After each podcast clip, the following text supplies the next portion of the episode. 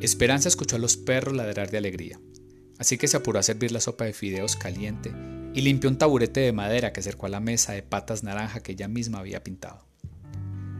Hola, mija, dijo Guillermo mientras se sentaba en el taburete y se quitaba la gorra. Hola, mijo, contestó ella sin mirarle, mientras ponía en la mesa un pocillo con agua panela. ¿Y Juan? preguntó él mientras se mandaba el primer bocado, al que le arrugó la cara porque lo sintió muy caliente.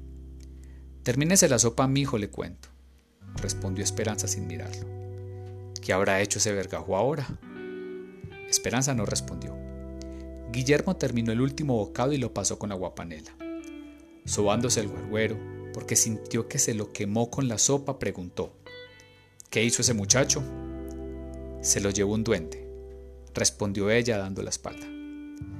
Guillermo, que ya estaba sudando, se quedó mirándola mientras bajaba lento su mano por la garganta y preguntó con dificultad. ¿Y qué dijo? Ella lo miró con impavidez. Que si usted estaba acá mañana, me devolvía al muchacho en una chuspa. Él, enjuagado en sudor y con la mano en la garganta, casi le susurró.